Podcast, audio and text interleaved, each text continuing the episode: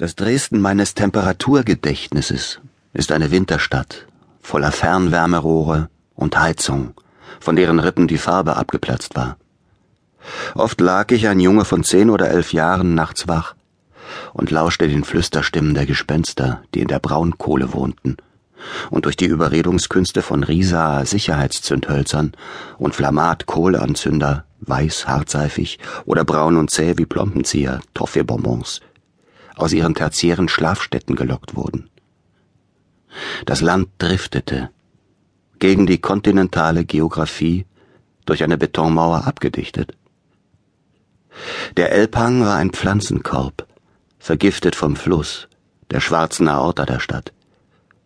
Immer wieder ging es um Infiltration, erobernde Kräfte. Die Herrschten wollten in die Köpfe derer, die beherrscht wurden. Die beherrscht wurden, wollten das, was in ihre Köpfe wollte, aus ihren Köpfen heraushalten. Dadurch begannen auch sie zu herrschen. Auf die dubiose, unerklärliche Weise, die den Gejagten Züge der Jäger verleiht. Insofern ist Macht eine Geisteswissenschaft. Verblüffend war, dass die trojanischen Schichten in Dresden umgekehrt lagen.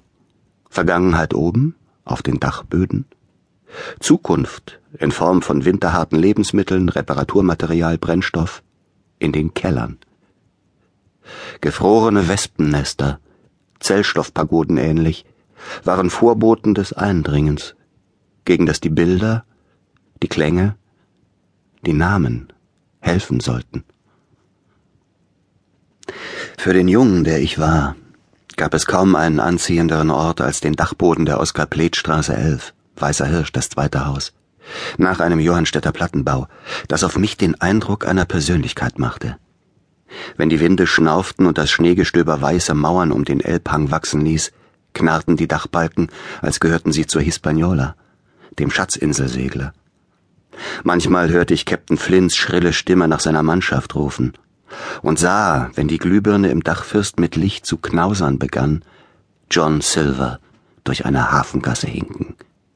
Billy Bones im Admiral Benbow, begleitet vom betrunkenen 15 Mann auf des toten Mannes Kiste, in der Truhe nach der Schatzkarte wühlen.